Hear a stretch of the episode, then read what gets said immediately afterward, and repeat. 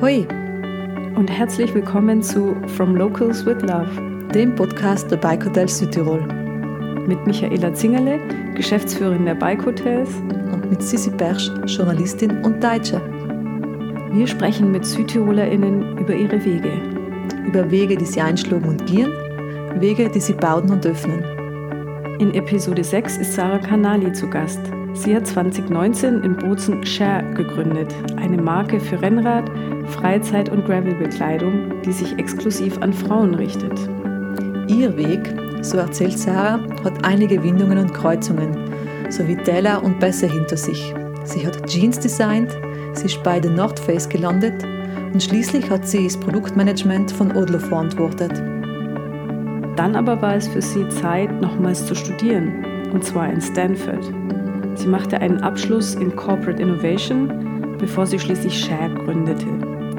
Mit uns sprach sie über ihre Motive und Visionen, über nachhaltige Produkte und die zentralen Probleme beim Popo. Viel Spaß auf der Tour durch Sarahs Leben.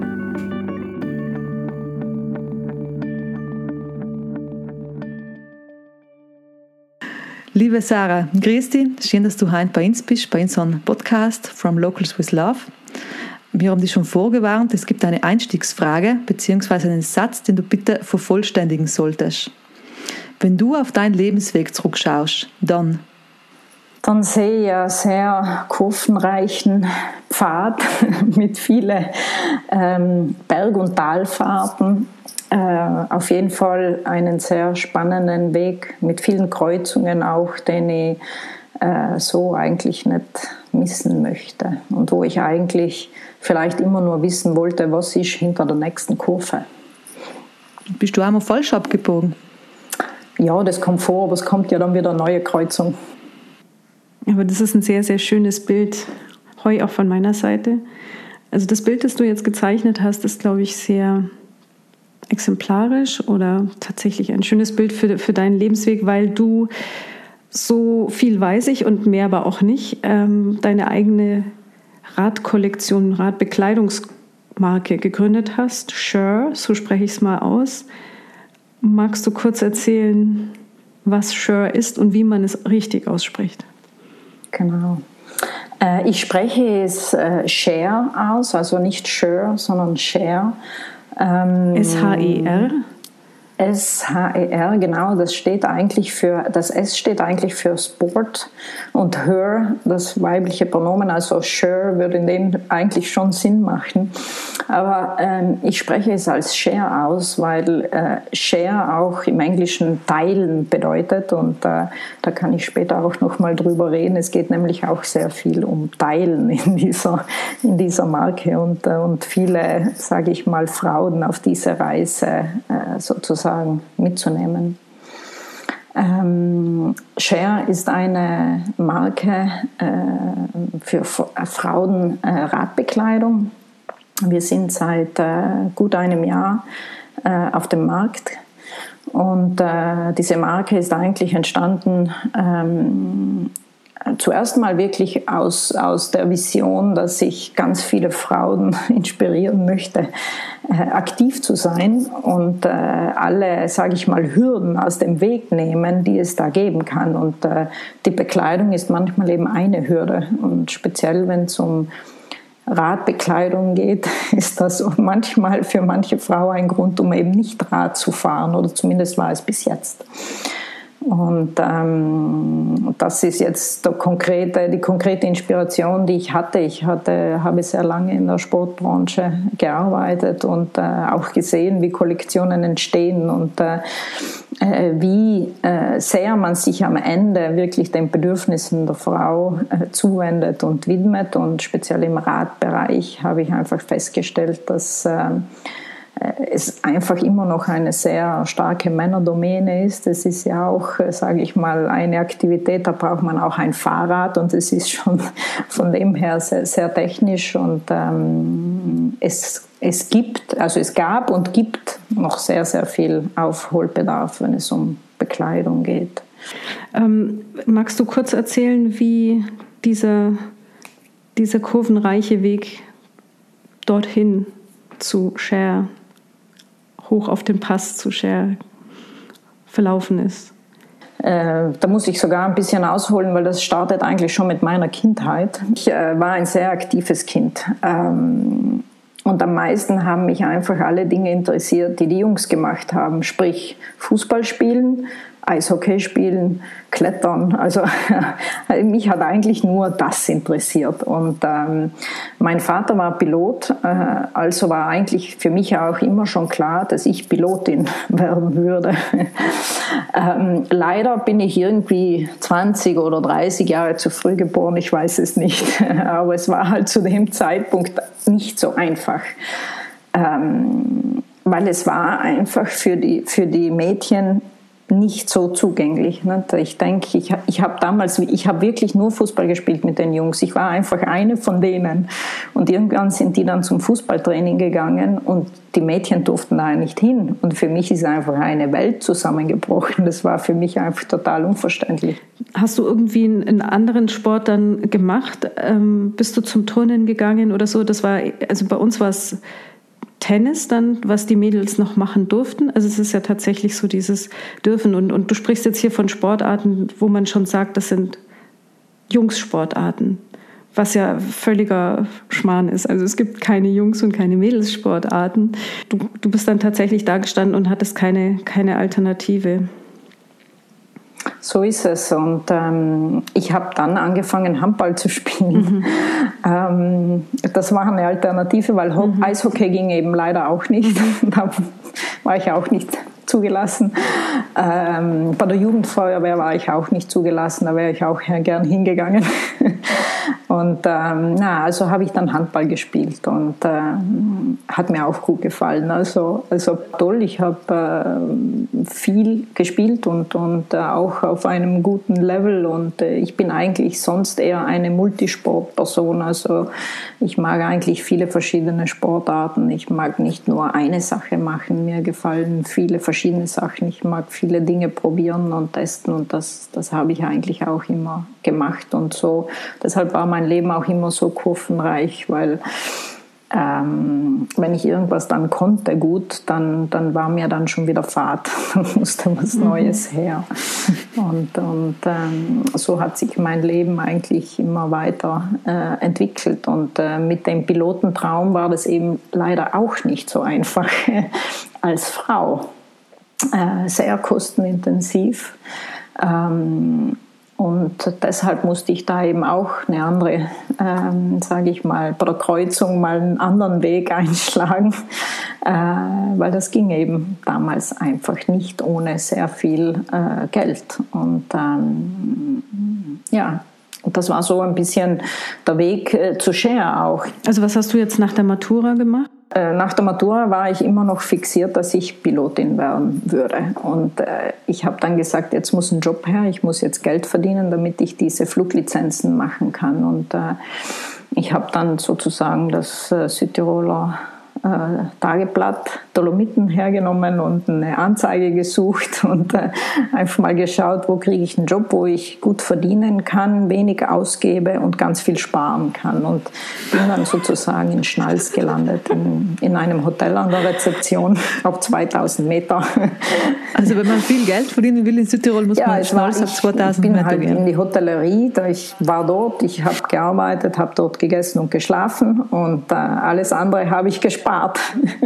dann war ich noch am Snowboardfahren in der Freizeit und das hat dann so gepasst, aber irgendwie reichte das Geld halt doch nie. Äh, es reicht dann vielleicht mal für einen Privatpilotenschein, aber für mehr hat es halt einfach nie, nie gereicht und, und äh, dann habe ich mich nachher eigentlich äh, auf die Hotellerie fokussiert, dachte mir, okay, mm, ist ja eigentlich nicht so schlecht, dann bleibe ich eben in der Hotellerie und habe dann dort eine Ausbildung auch gemacht, aber dann irgendwann auch erkannt, nee, es ist doch nicht so das Richtige und bin dann eigentlich wirklich ganz zufällig in die Mode- und Sportbranche äh, reingeschnitten. Zu welcher Marke oder zu welchem Unternehmen? Ich, ich war zuerst bei einer, bei einer Agentur in Italien, die äh, im Bereich äh, Jeanswear, Denim äh, gearbeitet hat, also Die haben ganze Kollektionen entwickelt für, für Marken in ganz Europa und die dann auch umgesetzt und, und produziert. Und von dort ich, bin ich dann gewechselt oder habe gewechselt und bin dann zu The North Face und ähm, es war irgendwie auch total ungeplant. Da kam halt diese Kreuzung und ja, schlagen wir, fahren wir mal links. und äh, ja, und dann war ich eben bei, bei The North Face. Ich bin dann auch zu diesen Bewerbungsgesprächen ohne Erwartungen und dachte mir, ja, es interessiert mich ja eigentlich eh nicht, weil ich bin ja in der Fashion-Branche und äh, am Ende war es aber dann extrem spannend und ich wollte dann unbedingt dorthin und äh, hatte dann eben auch das Glück, dass ich dort äh, anfangen konnte und zwar im Produktbereich. Ich wollte eben unbedingt ins, ins Produkt, weil, äh, weil mich das extrem fasziniert und interessiert hat, weil ich halt selbst so viel Sport immer gemacht habe und immer die Kleider trage und dann dachte ich mir immer, hm, ich will da mehr lernen und mehr verstehen, äh, wie, diese, wie dieses System funktioniert und wie die Kleider entstehen. Aber warst du dann in den USA oder gab es in Europa eine Produktabteilung für die europäischen Märkte? Also, ja. Genau, es gab ein Head, also es gibt ein Headquarter mhm. EMEA, also mhm. Europe, Middle East, Africa und das war damals noch in Italien, ist jetzt in der Schweiz und dort war ich verantwortlich für die ganze Produktentwicklung dann. Und das war immer im engen Austausch natürlich mit dem Headquarter äh, in den USA, also auch sehr viele Überseereisen, jedes zweite Monat mehr oder weniger und auch nach Asien. Und das war dann wirklich eine sehr steile Lernkurve, äh, einfach im, im ganzen Produktbereich. Also von der ähm, Technizität der Materialien, Konstruktion der Produkte und äh, es hat mich sehr fasziniert und dann habe ich parallel eigentlich damals auch entschieden, dass ich mich hier irgendwie noch weiterbilden möchte und habe dann ein privates Designstudium in Venedig parallel gemacht, äh, als ich dort gearbeitet habe, weil ich einfach mehr äh, eben noch was ergänzen wollte und auch mein Know-how einfach verfeinern wollte in dem Bereich. Und äh, ja, und dann kam eine neue Möglichkeit und äh, bin dann nach vier Jahren in die Schweiz gegangen und zwar zur Firma Odlo. Ähm, Odlo hm, Sportbekleidung, vorwiegend bekannt wegen der Sportunterwäsche. Äh, und habe dort dann sieben Jahre lang die Produktabteilung, also Design, Produktmanagement und Innovation äh, geleitet. Und das war, war ein sehr tolles Erlebnis, also sehr tolle Jahre, sehr viel gelernt auch dort wieder. Aber auch äh, in den letzten zwei Jahren dann auch, die, die, hatte ich schon dieses Gefühl, irgendwie braucht es hier noch mehr Innovation, da irgendwie das System ähm, da ist Raum für eine Weiterentwicklung. Und mich hat dieses Thema Innovation auch immer sehr fasziniert und ich hatte immer das Gefühl, Innovation in der Sportbranche ist immer nur Produkt, aber was ist mit diesen ganzen Businessmodellen und den Verkaufsmodellen und äh, der Kommunikation? Irgendwie äh, fehlt da an Innovation und ähm, äh, da hatte ich immer schon diese Vision, dass man eigentlich äh, was Neues machen kann und dass auch Raum für Neues mhm. da ist. Also ich finde das jetzt hm, die, ganz spannend, weil die Outdoor-Industrie, glaube ich, vielen Menschen die Möglichkeit gegeben hat, wo du sagst, dass du in der Kindheit nicht die Möglichkeit hattest oder in der Jugend Dinge zu tun. Die Outdoor-Branche war tatsächlich, glaube ich, ähm, so in den letzten Jahrzehnten die Branche, die Menschen da schließe ich mich mit ein, ähm, die Chance gegeben hat, Quereinsteigern wirklich einen ganz anderen Lebensweg oder Karriereweg zu geben. Und da blind nochmal von vorne anzufangen und, und sich neu zu entwickeln, das ist, glaube ich, heutzutage gar nicht mehr so, so einfach. Ähm, dass du da anfängst und keine Ahnung hast, wahrscheinlich vom Sourcing, vom Sourcing bis zum Schnitt möglicherweise. Und, und das ist ja ein wirklich, wirklich komplexes Feld in dieser Outdoor-Branche, was, wenn du Produktentwicklung machst, weil es äh, sehr, sehr anspruchsvoll ist und nicht einfach ein, ein klarer Schnitt wie jetzt bei einer Jeans. Also, was was cool ist, also jetzt, weil du es so erzählt hast, ja, dann ist eine Kreuzung gewesen, dann bist du gebogen, dann ist wieder eine Kreuzung gekommen, dann ist Ento gebogen. Ich habe mir so für mich vorgestellt, als wäre es ein Computerspiel, weißt du? So, keine Ahnung, wenn man da spielt, da Joystick in der Hand, dann ist die Straße, dann, fährst du da und dann fahren wir Kurven und dann fährst du da und dann fährst du und du machst ja irgendwo wieder Punkte, weil irgendjemanden überholst oder richtig abbiegst oder so. Ja. Ne? Ich, ich, bin, ich bin jetzt ausgestiegen bei Joystick und ja, so wie ein Computerspiel ist ihr Leben. Ja, ihr zwei vielleicht. Die eine Pilotin, die andere. Nein, ich habe das noch nie gespielt. Ich, ich, ich mir allem voll so, so Nintendo oder irgendetwas gewünscht, weißt, oder so Gameboy oder irgendein Scheiß. Das habe ich nie gekriegt. Nicht? Ja. Und, und bei mhm. Nachbarn ja oft wir gedacht, äh, mhm. ja, Nintendo-Spiele, so Super Mario, da hast du halt von einem Bild zum anderen geguckt und hat Punkte gemacht. Und dann war eben so ein Autospiel. Ja. Und ich weiß nicht mehr, ja. keine Ahnung, wie das geheißen hat. Und bei den Autospielen mhm. ist ja da, weißt, das ist allem von allein gegangen. Und bei dir ist auch irgendwie das, äh, geht alles von allein und dann kommst du halt zu der Kreuzung, wo du dir irgendwo wieder entscheidest, wo gehe ich hin, links, rechts und, und da geht es hin. Ja. Aber die Straße geht allem von allein weiter irgendwie. Ja, aber man muss, glaube ich, schon umtriebig sein, ja, oder? Sie geht also ich glaube, du bist schon so ein eher, sagen wir mal, ambitionierter oder drängender Mensch auch. Man will ja Dinge möglicherweise erreichen und, und voranbringen. Das ist ja auch, glaube ich, eine ähm, für jemand, der, der dann eine eigene Marke schafft, das macht man nicht, wenn man denkt, ach, mache ich doch mal morgen. Also das wäre, da wäre da wär man schon sehr naiv, wenn man, wenn man von heute auf morgen einfach mal so eine Marke gründet. Aber ich, ich möchte trotzdem noch mal kurz zurück auf, auf die Outdoor-Branche. Ähm, mit, mit North Face, war das dann so dein Element, dieses Sportelement? Weil Mode, Jeans-Bereich ist, ist, weiß ich jetzt nicht, ob, ob du du dazu zu Hause warst oder ob du dann eben mit der North Face in diese Kletter-Auto-Richtung gekommen bist oder ob die auch schon Teil deines Lebens war? Ähm, grundsätzlich glaube ich schon, dass bei der North Face natürlich ähm, war das viel mehr mein Zuhause. Also dort konnte ich mich natürlich viel mehr identifizieren und ich glaube, ähm, ich sage immer, wenn man, wenn man in dieser Branche arbeiten darf, sage ich jetzt mal, ist es eigentlich, hat man schon eigentlich Glück, weil im Grunde ist es eine sehr positive Branche. Nicht? Man macht Produkte für Menschen, die rausgehen und eine gute Zeit im Freien gemeinsam verbringen. Also es, es hat irgendwie, äh, es ist immer etwas Positives dabei. Also es verbindet Menschen, sie bewegen sich, sie, sie erleben Dinge. Also man macht nicht einen Thermostat.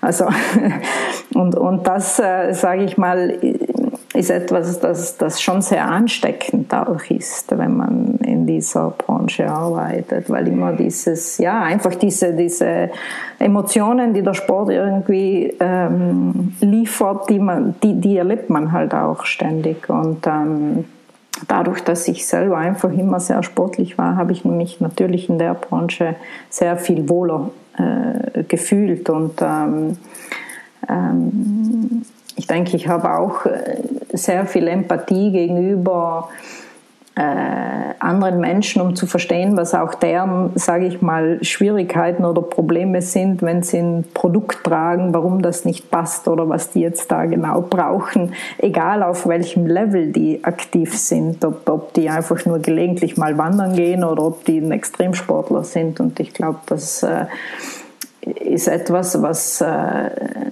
oder, oder dass ich auch jetzt bei Share sehe, dass die, diese Empathie, die ich da mitbringe, mich in andere Menschen hineinversetzen zu können, was deren Herausforderungen sind, äh, wenn sie Sport machen. Das hilft mir jetzt auch, äh, Produkte zu designen, die eben diese Probleme lösen. Und ähm, auch wenn ich selbst irgendeinen Sport stark ausübe und vielleicht äh, eben auf einem anderen Level bin, kann ich trotzdem mich identifizieren mit den Personen, die das eben gar nicht auf so einem Level machen. Und, äh, und ich glaube, das, das war, meine, war immer meine Stärke. Und, und das andere war, dass ich eigentlich, ähm, wenn eine Kreuzung kommt, ähm, mich eigentlich mehr die Neugier vorantreibt, als jetzt irgendwie die Angst vor einer Entscheidung oder die Angst, ich kann das nicht. Also so das, ich kann das nicht, das habe ich mir eigentlich nie bei nichts gedacht. Ich habe eigentlich immer gedacht, ich kann es ja lernen.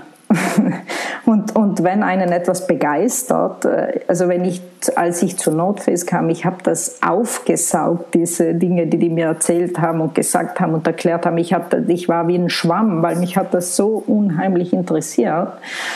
Und äh, ich habe immer gedacht, ja, das lerne ich, das werde ich schon lernen. Also ich habe mir eigentlich nie äh, so Probleme gemacht, dass man gedacht habe, das kann ich ja gar nicht oder, oder so. Und ich glaube, das war das, was, was mir auf dem Lebensweg eigentlich auch immer geholfen hat, äh, einfach irgendeine Kreuzung zu nehmen und, und äh, daraus ist dann immer wieder was Neues entstanden. Das ist eine coole Einstellung.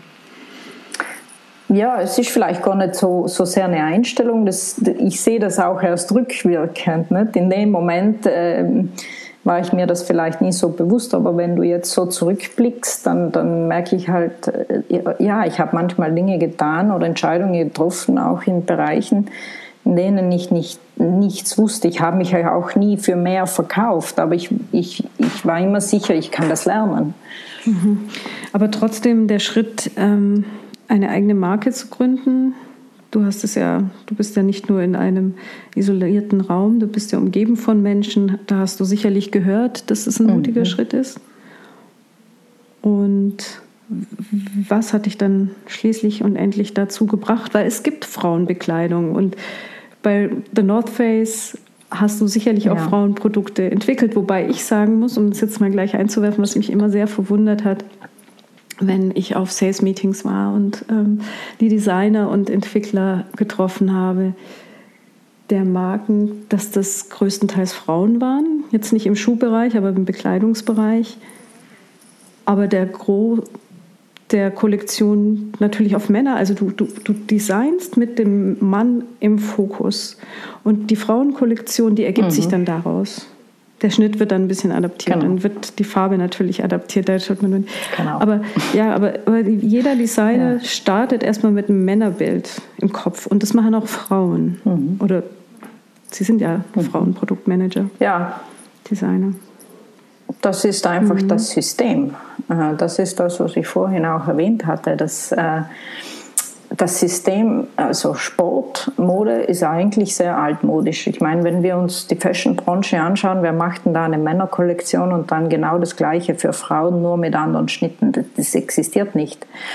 Äh, Hingegen, dadurch, dass, dass die Sportbranche einfach so männlich geprägt ist, äh, wird hier einfach alles so parallel aufgebaut. Also es wird eine Männerkollektion gemacht, dann gibt es mal die ganzen Jacken für die Männer und dann machen wir genau gleich viele Jacken und die gleichen für die Frauen oder vielleicht zwei, zwei weniger, weil wir verkaufen nicht so viel.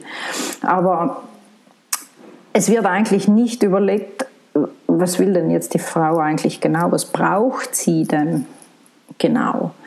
Und ähm, ich denke schon, dass da jetzt was ins Rollen gekommen ist, aber es hängt, es ist natürlich ein ganze, das ganze System, das anders funktioniert. Ne? Man braucht nur sich überlegen, wie ähm, Sportgeschäfte aussehen im Vergleich zu einem Modegeschäft. Ne? Geht in erster Linie um die Funktion oder die Aktivität.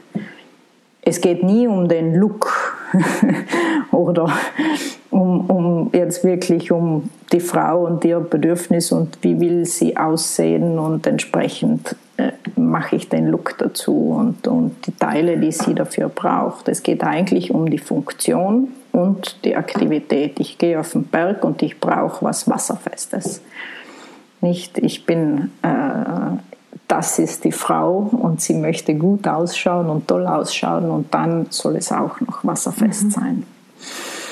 Ähm, und das prägt natürlich äh, das ganze, die ganze Branche. Und, ähm, äh, aber ich sehe Bewegung. Also, ähm, aber genau das war auch der Grund, warum ich immer diesen Drang hatte, selber eine Marke zu gründen. Also das war auch ein langer Prozess. Das ist nicht über Nacht geschehen. Da ist nicht plötzlich die Kreuzung gekommen und die habe ich eingeschlagen. Ich habe nach dieser Kreuzung schon ein paar Jahre gesucht.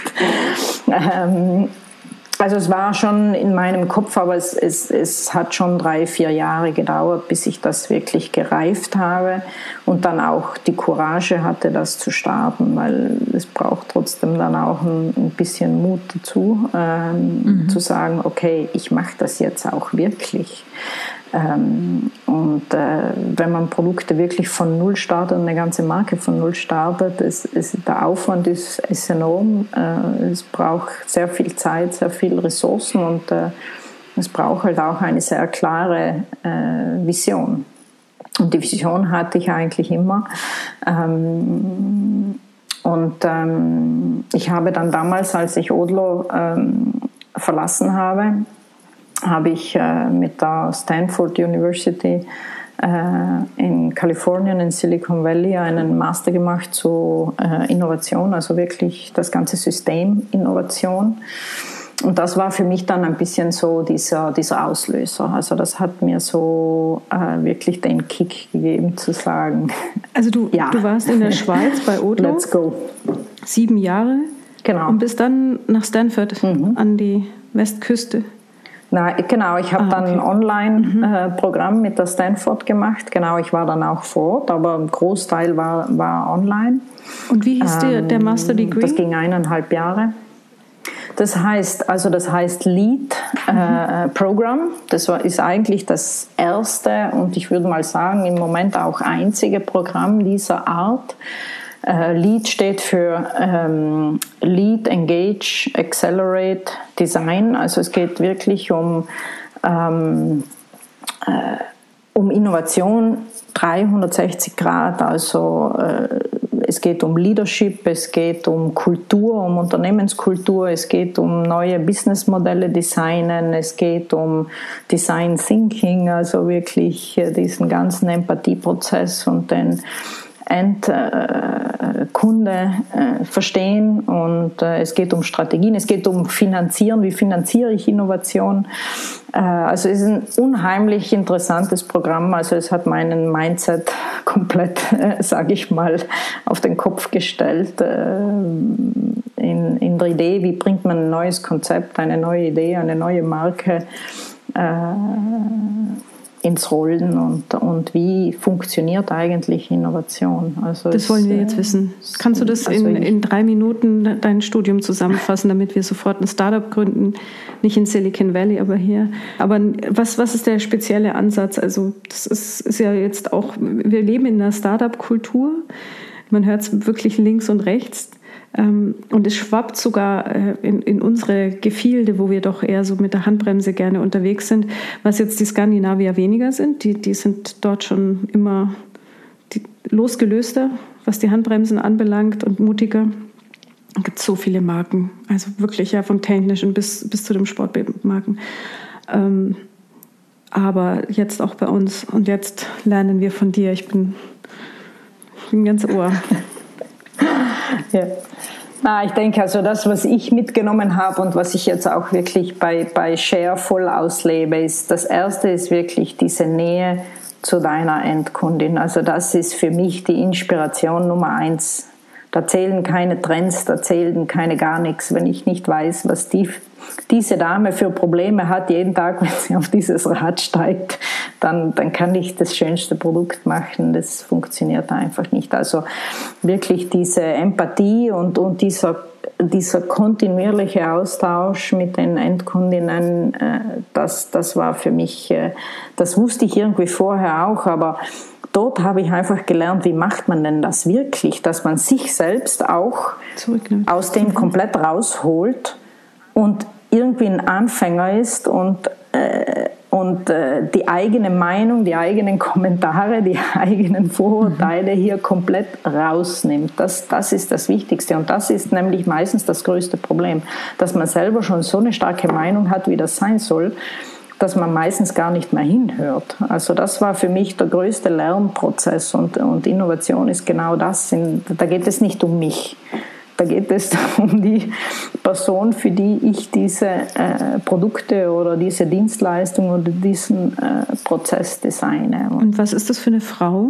Ja, also bei mir ist es so gegangen, ich habe eigentlich im Vorfeld, also ich habe über ein halbes Jahr bestimmt 300 Frauen interviewt. Also ähm, ich habe das schon im Vorfeld ein bisschen äh, eingeschränkt. Also ich bin natürlich äh, ein bisschen auch von mir ausgegangen, in dem Sinn, dass ich gedacht habe, ich kann einfach nichts für einen Teenager designen. Ich, da bin ich, ich zu weit weg und wollte ich auch nicht äh, in dem Moment. Aber ich habe einfach beobachtet, wer fährt denn alles Rennrad? Also was sind das für Frauen? Ich habe mir das mal einfach im Detail angeschaut. Wer fährt Rennrad?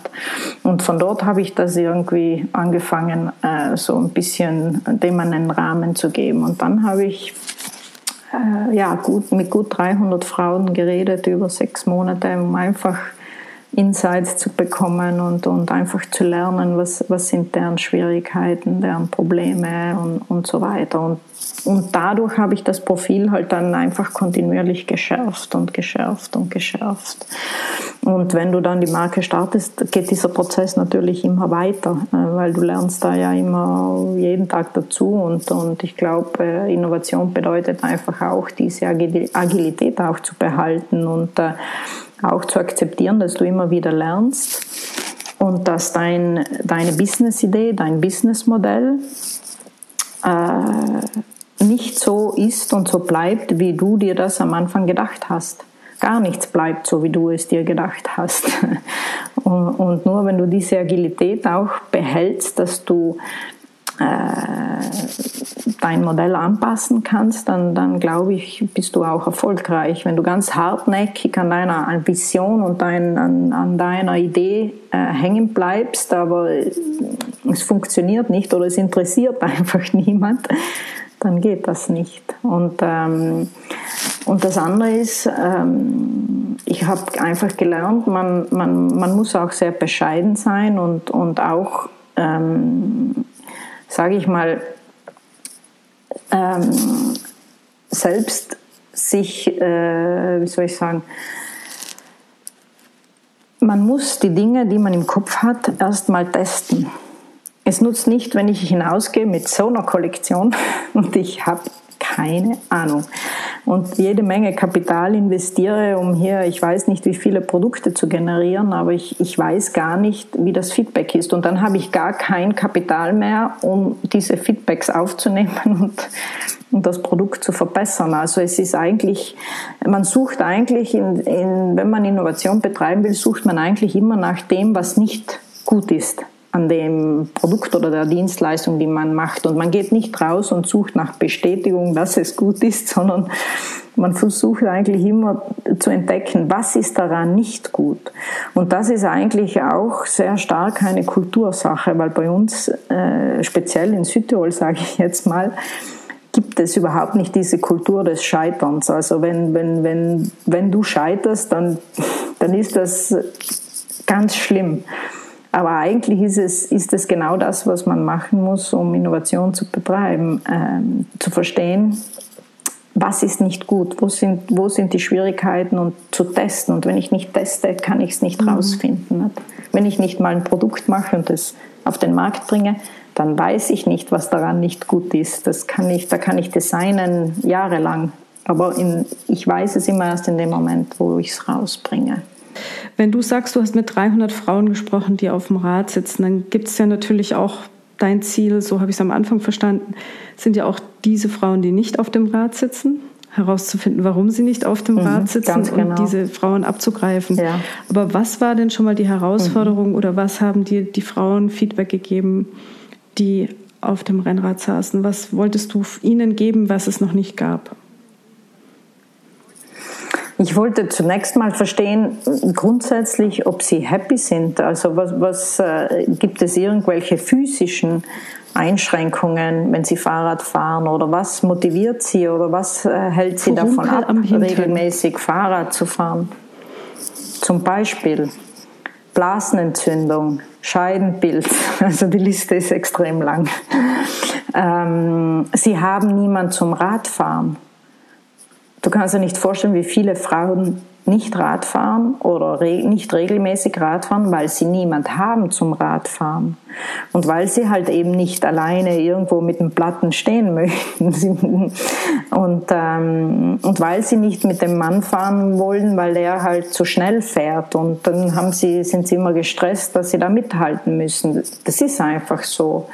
Und, ähm, und es, gibt, es gibt Frauen, die mir gesagt haben, ich zwänge mich doch nicht in so eine Kleidung rein, ich will doch nicht wie ein Clown ausschauen.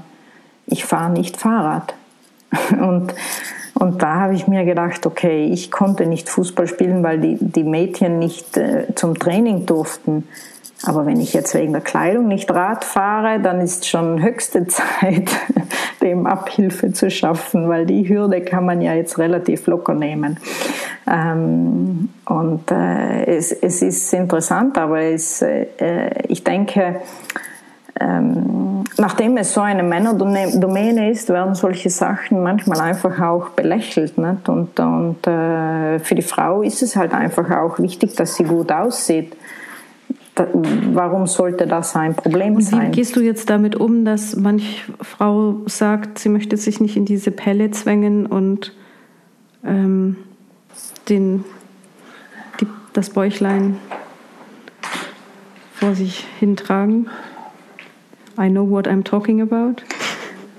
Hast du weitere Schnitte? Versuchst du Na, Stoffe zu verwenden oder weil es geht ja dann doch immer um die technische Windschnittigkeit auf dem Rennrad. Ähm, das ist ja immer so dieser, dieser Grund, warum es so schön Geht ja, es natürlich. um die technische also das ist, ja, das ist dieser Punkt. Ja, bei den Frauen? Das ist eben der Punkt, ja. Also mir ist es ja vollkommen wurscht, ähm, ob, ob ich da jetzt, also solange sich nichts aufbläht und ein riesen Ballon um mich herum ist, weil der Wind hineinzieht und äh, mich wahnsinnig ausbremst, aber magst du mal ein bisschen beschreiben, wie du da speziell für so Frauen entwickelst? Ja, also ähm, es gibt eigentlich mehrere Sachen, die wir, die wir tun. Ähm, zuerst mal suchen wir Materialien aus, die schon mal, ich nenne sie demokratisch sind. Mhm. Also Materialien, die sehr dankbar sind, äh, die sehr viel verzeihen und mit denen, mit denen man aber schnitttechnisch extrem gut arbeiten kann. Also die einfach stilistisch auch schön sind äh, und auch gleichzeitig die maximale Funktion geben. Das ist nicht leicht, das, das bedarf extrem viel Research. Und äh, was wir speziell machen, ist, dass wir wirklich jede Größe eigens entwickeln. Also wir machen nicht eine Größe S und dann wird hier mit einer Standardgradierung, werden die anderen Größen einfach gemacht, sondern wir fitten jede Größe, ähm, weil mir einfach extrem wichtig ist, dass die Frau in jeder Größe sich wohlfühlt in dieser Bekleidung.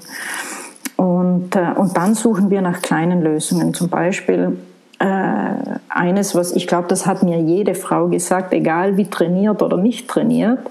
Äh, jede Frau hat zu mir gesagt, ich hasse es, wenn die Radhosen am Saum so abschneiden und das so einen Wursteffekt macht. Und das war für mich ein extrem wichtiger Punkt. Das haben mir nämlich sogar Athletinnen gesagt, die siebenmal in der Woche auf dem Rad sitzen. Ähm, und entsprechend haben wir Radhosen entwickelt, die weder eine Naht noch einen Gummizug noch irgendwas am Saum haben. Die enden einfach so. Der Stoff endet so, wird abgeschnitten, da gibt es keine Naht, da gibt es gar nichts. Und äh, das, sind, das sind kleine Lösungen, aber in der Summe äh, machen die einfach dann einen tollen Look aus. Oder, oder beispielsweise viele Frauen haben gesagt, ich hasse es, wenn ich vom Rad steige, dass man diese Sitzpolster sieht. Das ist so hässlich. Ähm, und dann haben wir zum Beispiel bei vielen viele Shirts, äh, viele unserer Shirts sind hinten einfach länger geschnitten. Sie sind schmal, aber länger geschnitten und kaschieren dann dieses Sitzpolster, wenn man vom Rad steigt. Und ähm, heute sind das, äh, ich sage mal, ein Jahr ist nicht viel Zeit, aber es gibt trotzdem, ähm, man kann trotzdem einen Trend sehen. Und heute sind genau diese Produkte, äh, die wir im Detail so studiert haben und wo wirklich jedes Detail irgendwie äh, diese Bedürfnisse abdeckt, genau die Produkte, die wir auch am besten verkaufen. Und ähm, ja, da kommt so viel, ähm, äh, wenn man den Frauen zuhört.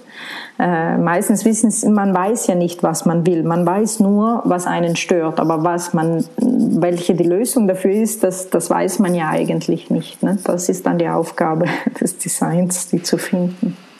Für selbst bist nur du da.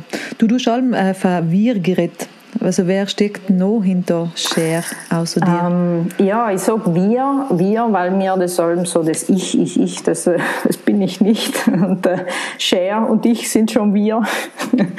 und, und irgendwie auch die ganzen Frauen, die, ich muss sagen, es gibt so viele Menschen in diesem Projekt, die mich begleitet haben, also auch unentgeltlich, die einfach nur aus, aus Begeisterung, aus Passion, aus äh, ähm, einfach weil, weil die gesehen haben, was ich mache und, und so begeistert von dem waren, dass sie mir geholfen haben. Deshalb spreche ich immer von wir, weil, weil irgendwie ist das äh, mit so vielen Menschen entstanden. Ich auch nur die ganzen Frauen, die mir Zeit gegeben haben, um sie zu interviewen. Ähm, ohne diese Inhalte könnte ich das gar nicht machen.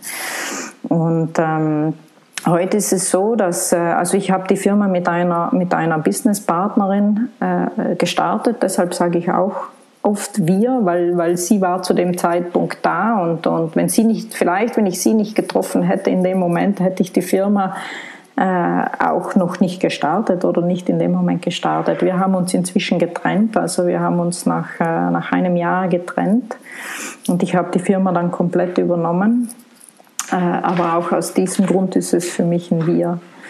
Und äh, heute bin ich, äh, im, die Firma äh, habe ich zu 100 Prozent übernommen und ähm, ich arbeite mit, äh, mit äh, drei Freelancern zusammen. Ähm, die sind alle irgendwo in der Welt. Ähm, und dann ist, ist mein Partner, der mm, unterstützt mich 20, 30 Prozent äh, seiner Zeit. Und dann muss ich sagen, habe ich sehr viele Freundinnen, die mir, die mir wirklich helfen, jeden Tag. Und das ist sehr wertvoll. Wohin möchtest du? Ich möchte eigentlich eine Organisation äh, schaffen, die äh, Menschen und ich sage mal den Planet berücksichtigt und die Probleme dieses Planeten. Ähm, das Produkt, also die, die, die Damenbekleidung, also Rad und inzwischen auch äh, Sportbekleidung, ist vielleicht, ich sage jetzt mal nicht nur das Mittel zum Zweck, aber ich sage mal, mein, meine, mein, der Sinn hinter diesem Ganzen ist, dass ich, dass ich etwas schaffen möchte, das einfach äh, speziell auch Frauen neue Möglichkeiten gibt. Das heißt, äh, nicht nur im Sport Hürden wegzunehmen, sondern ähm, auch eine Plattform zu bieten, wo Frauen was lernen können, wo sie vielleicht äh, einen, einen Job oder eine Karriere machen könnten, die sie sonst nicht könnten, weil sie, keine Ahnung, zu Hause sind mit drei oder vier Kindern und, äh, und sie die Möglichkeit nicht haben oder die Zeit nicht haben, aber vielleicht bei Share durch eine andere Arbeitsethik oder Methode trotzdem die Möglichkeit finden, das zu machen, was, was ihnen Spaß macht. Und, ähm,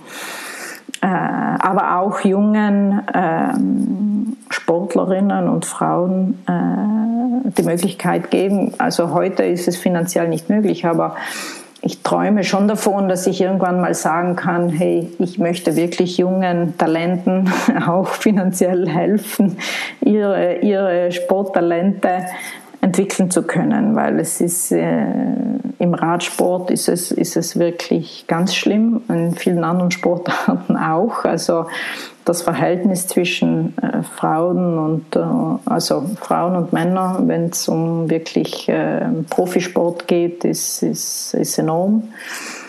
Und äh, ich möchte einfach einen Beitrag irgendwie leisten. Also ich möchte einfach, dass, dass, dass kein Mädchen, sage ich mal, äh, irgendwann diese Erfahrung macht, äh, die ich gemacht habe als Kind, dass du etwas machen möchtest und das geht nicht aus finanziellen Gründen oder aus irgendwelchen anderen Gründen. Und äh, äh genau, da möchte ich eigentlich hin, einfach etwas zurückgeben können. Große Vision. Weil, weil da steckt jetzt einiges drin. Der integrative Gedanke, wenn man jetzt möchte, Female Empowerment oder auch Empowerment, glaube ich, im, im ganzen Sinne, aber auch eben der Nachhaltigkeitsaspekt. Magst du vielleicht erwähnen, wo du was produzierst? Also das wäre vielleicht auch noch ein wichtiger Aspekt, oder? Mhm. Also ich glaube, also wenn man heute eine Firma von null gründet, kann man gar nicht mehr über Nachhaltigkeit reden. Das muss einfach Teil des Businessmodells sein. Also das, äh Ist das vielleicht auch die Chance schlechthin, dass du von Tabula Rasa ausgehst, dass du von Scratch starten kannst und nicht eine riesige Firma genau. umdrehen musst, wie, wie viele große? Ja, Absolut. Also es erleichtert es natürlich. Man kann natürlich schon mit anderen Prozessen starten und, und äh, anders an die, an die Dinge herangehen. Es ist nicht immer einfach, äh, wie, wie man sich vorstellen kann, weil es ist ein komplexes Thema und äh, speziell im Sportbereich. Ähm, es sind natürlich, die Produkte haben natürlich einen gewissen Anspruch. Also der Mensch hat einen Anspruch an dieses Produkt in Sachen Technizität und Funktion und das ist nicht immer einfach. Aber ähm, man kann schon mal Grundsteine legen. Und was wir zum Beispiel machen, ist ähm, äh, in erster Linie, ich, verwende ich ganz viele Reststoffe. Also ich verbringe extrem viel Zeit bei Produzenten und Stofflieferanten, um Stoffe zu suchen, die eigentlich normalerweise in dem Müll oder in der, äh, im Müll landen oder verbrennt werden. Davon gibt es Tonnen ist gar kein Ausdruck. Also es liegt so viel Material rum, es ist unglaublich hochwertiges Material, das einfach aus diesem System Sport äh, generiert wird. Äh, dadurch, dass, die, dass so enorme Kollektionen gemacht werden, von denen schon, bevor sie überhaupt auf den Markt kommen, schon mal die Hälfte storniert wird. Ähm, also ist unglaublich. Also ich kaufe praktisch diese Metragen auf ähm, und integrieren die in der Kollektion oder wir, wir, wir zeichnen ganze Produkte aus diesen Stoffen und wir testen die auf Qualität. Wir suchen natürlich auch äh, Stoffe, die unserem Anspruch gerecht werden und, und auch von den Farben her für uns stimmen. Äh, aber das ist mal das eine. Also wir haben im, im, nur im ersten Halbjahr haben wir 300 Kilo Reststoffe äh, ähm, vernäht und äh, ist vielleicht wenig, aber es wird sich summieren und ähm, das ist eines. Das andere ist, wir haben zum Beispiel, also ich habe von Anfang an gesagt, ich will kein, ich will nirgends diese Polybags mehr sehen. Ich kann sie nicht mehr sehen. Es kann nicht sein, dass jedes Teil in einem Polybag versandt wird. Warum denn? Das muss man erklären, das sind die diese, die, diese Nylon-Säcke, mhm. in dem jeden, also jedes mhm. Teil ist praktisch in so einer Plastiktüte drinnen. Und ähm, was wir machen, wir also unsere Produzenten müssen aus äh, Reststoffen so große Säcke nähen. Äh, diese, diese Säcke werden dann praktisch in die Kartons gelegt und äh, die Kleider kommen da rein. Die sind dann nicht nochmal verpackt, die sind praktisch einfach lose in diesen ähm, großen Kleidersäcken drinnen, die dann äh, bei jeder Gelegenheit, wo irgendwas wieder zurück an den Produzent geht, gehen diese Säcke auch zurück und die zirkulieren dann praktisch regelmäßig. Es ist natürlich dann, sage ich mal, im Lager und logistisch äh, eine größere Herausforderung, aber du hast die Möglichkeit, es von Anfang an schon anders zu organisieren. Und dadurch haben wir eigentlich überhaupt keine Tüten. Wir versenden dann unsere Produkte in, in recycelten Kartons wir backen, verpacken das in Seidenpapier. Es gibt dort auch keine, keine Tüten und auch keine Plastiktapes, also nur mit Papiertapes und äh, das klappt eigentlich hervorragend. Und ähm, das sind so Sachen, die wir machen. Wir suchen dann natürlich auch immer Garne und Stoffe, die, die wirklich äh, nachhaltig sind. Wir, wir kaufen eigentlich Stoffe ausschließlich aus Italien. Ähm, wir produzieren in Italien und in Portugal. Äh, und ich habe eigentlich mit allen Herstellern, sei es Garne als, als Stoffe, als äh, das fertige Produkt, sehr gute ähm, Beziehungen und, und äh, suche mit denen auch gemeinsam immer nach Lösungen. Das geht über biologisch abbaubare Garne bis äh, Färbungen, wie werden die, die Dinge gefärbt und so weiter. Also wir, ich beschäftige mich da sehr konkret mit diesen Sachen.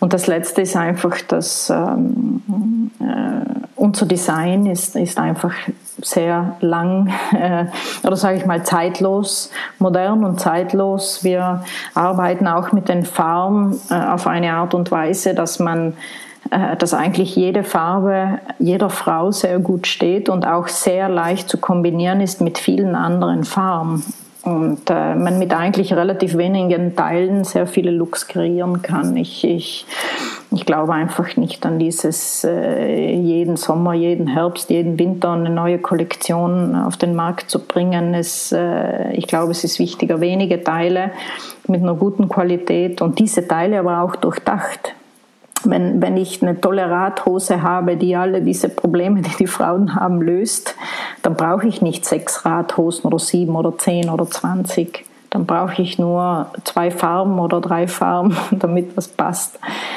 Und ähm, ja, und es geht einfach auch um Qualität. Die Teile sollen einfach langlebig sein. Und wir bieten zum Beispiel auch einen Service an, ähm, dass wir nach einem Jahr das Sitzpolster ersetzen. Also normalerweise, wenn man viel Rad fährt, ist nach einem Jahr, sage ich mal, plus minus das Sitzpolster eigentlich fertig. Also es hat einfach nicht mehr den Support, den man braucht.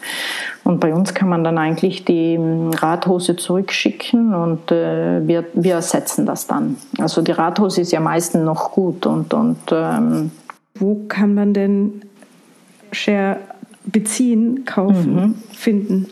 Also Share kann man vorwiegend online kaufen. Ähm, wir haben dann unter unter ja, das ist Share Active, also Share und Active wie im Englischen geschrieben aktive.com. Ähm, genau, also das ist unser Haupt, äh, sage ich mal, Vertriebskanal. Äh, wir haben dann hier in Bozen ähm, äh, einen Shop, also nicht wir, sondern einen Partnershop, der ähm, Share verkauft. Und zwar ist das Leaus in der Bindergasse in Bozen. Ähm, wir haben einen on, großen Online-Partner in Benelux, das ist der Futurum Shop die unsere Produkte vertreiben und äh, wir werden auch in den nächsten Jahren in Europa in jedem Land äh, einzelne Destinationen aufbauen, sprich äh, Händler. Es geht äh, dann aber wirklich mehr um, um Partner, die, sage ich mal, mit unseren Prinzipien und mit, unseren, äh, mit unserer Kultur irgendwie zusammenpassen. Und äh, wir organisieren dann auch immer kleinere Events, bei denen man die Kollektion äh, sehen kann und probieren kann. Also äh, meistens äh, Juni, Juli und dann auch im Herbst nochmal. Das ist meistens äh, hier in Südtirol, aber auch äh, wir, heuer im Sommer hatten wir auch eins im, in Holland und wir werden uns sicher auch nach Österreich und Deutschland ausweiten. Und last but not least kann man hier in Bozen auch jederzeit zu uns in den Showroom kommen. Also dort, wo wir, wir haben das Büro hier im Neue Park in Bozen. Und äh, dort kann man jederzeit vorbeikommen, auch die Kollektion anschauen, auch probieren, wenn man nicht so auf Anhieb einfach, sage ich mal, online bestellen möchte. Und äh, da kann man sich einfach anmelden über, über die Social Media oder über unsere E-Mail-Adresse, die man auf der Webseite findet und kann dann jederzeit einen Termin abmachen und bekommt dann auch wirklich eine persönliche Beratung von uns. Das ist natürlich schon was. Ich klingel einfach und sage, Sarah, hier bin ich. ja, auf jeden Fall. Jederzeit. Bitte gerne. Es ist für mich immer extrem spannend. Und die, und die haben mit der, mit der Sarah telefoniert und ich gesagt, na, ich, ich tue jetzt immer noch Gravel fahren, weil mir beim Rennrad auf die Nerven geht, weil ich mir allem umlegen muss. Und aufs Gravel kann ich Augen steigen. Scheißegal, Entschuldigung, wie man umgelegt ist. Weißt du?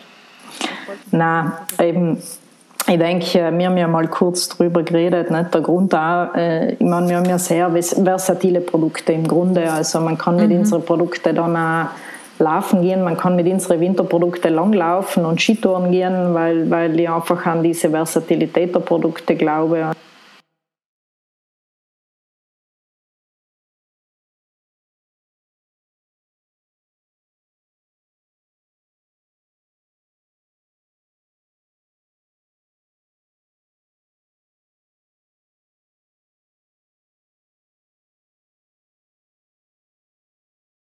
Ich glaube schon, dass du, dass du auf dem richtigen Weg bist. Es, es klingt ähm, für mich sehr, sehr, sehr ambitioniert. Aber es ist eben genau dieser Mindset, den wir hier in Europa eigentlich viel oder in Mitteleuropa oder in diesem deutschsprachigen Raum ähm, viel mehr brauchen. Dieses einfach sagen, warum denn nicht? Und was, es ist eben kein Scheitern, wenn man Dinge ausprobiert, sondern Ganz es ist genau. ein Entwicklungsprozess in, Genau. und bringt, bringt dich voran. Mhm. So ist es. Also ich bin wirklich, ähm, bin jetzt hellwach. Ich war sehr, sehr müde nach langen Drehtagen und Das äh, freut mich. jetzt kann ich wieder nicht schlafen. Liebe, lieben Dank, Sarah. Ja, jetzt habe ich die nächste danke. Nacht vor mir, wo ich nicht zu, zur Ruhe komme. Aber vielen lieben Dank für deine Zeit. Ja, Danke, danke, Sarah. euch. Danke, Sissi. euch für, das, für diese spannende Unterhaltung.